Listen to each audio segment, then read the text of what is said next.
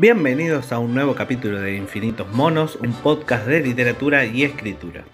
Estamos estrenando cortina por petición de nuestro amigo Nicolás que recomendó que la cambiemos por una nueva, así que bueno, eh, aceptamos la sugerencia, esperemos que esta nueva cortina sea de su agrado y también de todos los que están escuchando. Nos encanta que se comuniquen con nosotros, dejen saludos, pidan temas, debatan sobre los temas que acá decimos, etcétera, etcétera, etcétera. Así que recuerden que pueden comunicarse por Instagram en arroba y en Facebook como Infinitos Monos Podcast. Ahí pueden encontrarnos. Bueno, hoy vamos a hablar de una literatura a la que llegamos por distintas maneras, pero que es por demás interesante. La literatura asiática. No sé cómo será el caso de cada uno, pero bueno, yo llegué a la literatura japonesa por los dibujos animados. Al anime, para ser más específico. Uno arranca con anime para chicos, como puede ser Dragon Ball, Pokémon, Digimon y eso y va aprendiendo un poco de la cultura japonesa y a medida que uno crece ve historias mucho más maduras. Recordemos que los anime y los mangas en Japón, los mangas son novelas gráficas al estilo de las historietas. Estos forman, estas son formas de, de arte que no son pensados solo para niños. Hay mangas con temas y desarrollos de personajes completamente adultos a la altura de cualquier novela. Por ejemplo, Akira, que después se hizo la película, la famosa película, una obra de ciencia ficción post-apocalíptica, Berserk, una fantasía épica muy oscura, Psycho Pass, también una, una historia de ciencia ficción futurista, Evangelion, Cowboy Bebop, estas tres últimas eh, solamente en versión animada. Ahora bien, a medida que uno se mete en este mundo por la puerta abierta que nos deja la animación japonesa, tiene ganas de investigar más y de saber más de esta cultura que nos es tan ajena porque tenemos que saber que estamos entrando en una cultura totalmente distinta a la de nuestro pensamiento occidental. De hecho, muchas de sus obras son hechas para consumo interno y no se piensa en que le guste a los europeos o a los, americanos. Por ejemplo, las historias japonesas no tienen plurito a la hora de hablar de sexo, y menos de sexo entre personas del mismo género, algo parecido que a otra cultura asiática como la India de donde viene el Kama Sutra, por ejemplo. Los hombres son atractivos por parecer mujeres, el factor andrógino tiene un gran atractivo para, las mujeres de Japón. Ahora, como decimos una cosa, decimos la otra. El machismo es más grande que acá y eso es mucho decir. Y hay una sexualización de los menores que puede ser un poco chocante. Mi forma de entrar en la literatura oriental fue de atrás para adelante. Empecé buscando los textos más históricos porque los animes que me habían dejado muy fanatizados eh, eran los de samuráis y los de ninjas, entonces yo quería saber más de eso. Entonces caes en libros como Los Cinco Anillos, un tratado sobre los guerreros de la espada de Miyamoto Musashi, que es el más grande samurái de la historia de Japón. También recomiendo los cuentos del libro La familia Abe y otros relatos históricos de Mori Ogai, que relata en sus cuentos una especie de descontento con alguna de las tradiciones más importantes de los samuráis.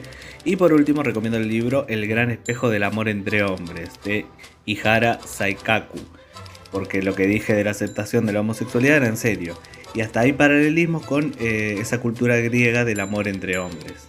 Saliendo un poco de los samuráis, pero quedándonos con la idea de lo tradicional, algo que viene de Japón e impactó mucho es su poesía, principalmente los llamados haikus. Para los que no los conocen, son poemas cortos de tres versos con una estructura de 5, 7 y 5 sílabas respectivamente. Estos poemas hablan en su mayoría de la naturaleza, pero bueno, esto es la definición dura de los mismos y lo cierto es que inspiró a muchos autores a hacer los suyos propios y se llegó a modificar esta estructura tan cerrada, incluso no respetando tan al pie de la letra los 5, 7 y 5 sílabas. Tronco y paja por las rendijas entran budas e insectos. Luna, reloj de arena, la noche se vacía, la hora se ilumina. Esos dos fueron haikus escritos por Octavio Paz, escritor mexicano, premio Nobel de Literatura en 1990, para que vean el alcance que tienen este tipo de poesía japonesa en, en, Latinoamérica. Algo curioso con la poesía japonesa son los llamados Shisei no Ku, o poemas de despedida. Son poemas que los autores dejan antes de suicidarse a modo de carta de despedida, algo que se hacía también en China y en Corea. Tal vez el más conocido sea el de Misao Fujimura, que talló su poema de despedida en un árbol antes de tirarse a una cascada. Pensamientos en el precipicio. Qué inmenso es el universo. Qué eterna es la historia. Quería medir la inmensidad con este diminuto cuerpo de metro y medio. ¿Qué autoridad tiene la filosofía de Horacio? La verdadera naturaleza de toda la creación. Es, en una palabra, insondable. Con este pesar, estoy decidido a morir. De pie sobre una roca en la cima de una cascada. No tengo ansiedad. Lo reconozco por primera vez. Un gran pesimismo no es más que un gran optimismo. Ese fue el poema que dejó tallado Misao Fujimura antes de arrojarse por una cascada. Saliendo ya de la poesía y viajando un poco más en el tiempo eh, hacia la modernidad, podemos recomendar En el bosque bajo los cerezos en flor de Ango Sakaguchi, una de las mejores historias del género fantástico terror. Ese terror japonés tan propio y particular que se diferencia mucho del terror occidental por ir más allá o porque fueron en, un principio más allá en cuanto al gore y la pérdida completa de la humanidad. Esto se ve también mucho en la cultura japonesa, en, sus películas de terror que son tan diferentes a, las películas occidentales. El, terror oriental eh, tiene, tiene otra forma. Para evitarse futuras molestias, el hombre trajo varias cabezas una de ellas había pertenecido a un sacerdote viejo y tambaleante. Otras tenían las cejas espesas, las mejillas rechonchas y la nariz que recordaba la de una rana aferrada a la roca. La tercera cabeza era de aspecto cabelludo y con las orejas puntiagudas y la cuarta tenía un semblante más humilde y piadoso. Sin embargo, solo una la complació. Era la cabeza de un monje mayor, de unos cincuenta años de edad, grotesca, con los rabillos de los ojos caídos, las mejillas flácidas y los labios tan gruesos y pesados que colgaban haciendo que la boca pareciera constantemente abierta. La mujer jugaba con ella apretándole los rabillos de los ojos con los dedos para hacerlos parecer más redondos y más estrechos. A veces le metía dos palillos en las fosas nasales de la aplastada nariz y otras veces ponía la cabeza al revés y la hacía girar. En alguna ocasión se la llevaba a sus pechos, la introducía un pezón entre los carnosos labios y se reía frenéticamente, pero pronto se aburrió también de este juego.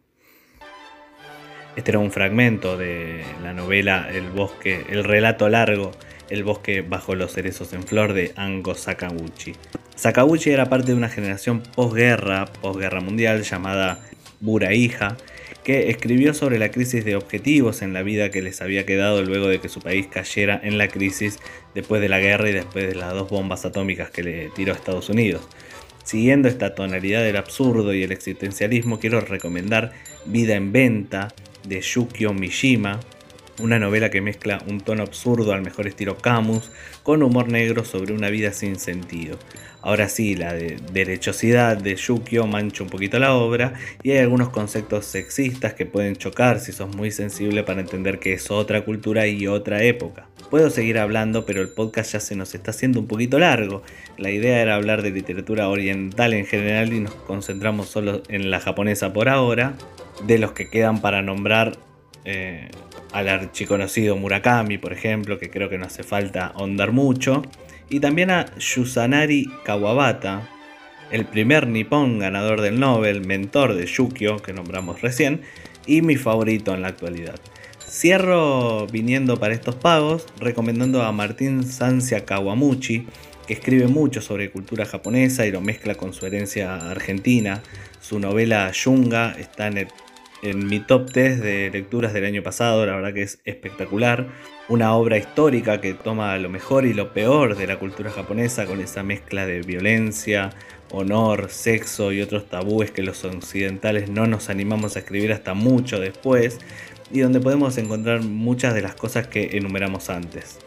Bueno, cerramos el capítulo de hoy que iba, como dije, iba a ser de literatura asiática, pero se concentró solo en Japón, así que digamos que es una primera parte y en una segunda parte vamos a ocuparnos de China, de India, tal vez de Rusia también y vaya si tiene tela para cortar los rusos, así que vamos a ver cómo lo encaramos.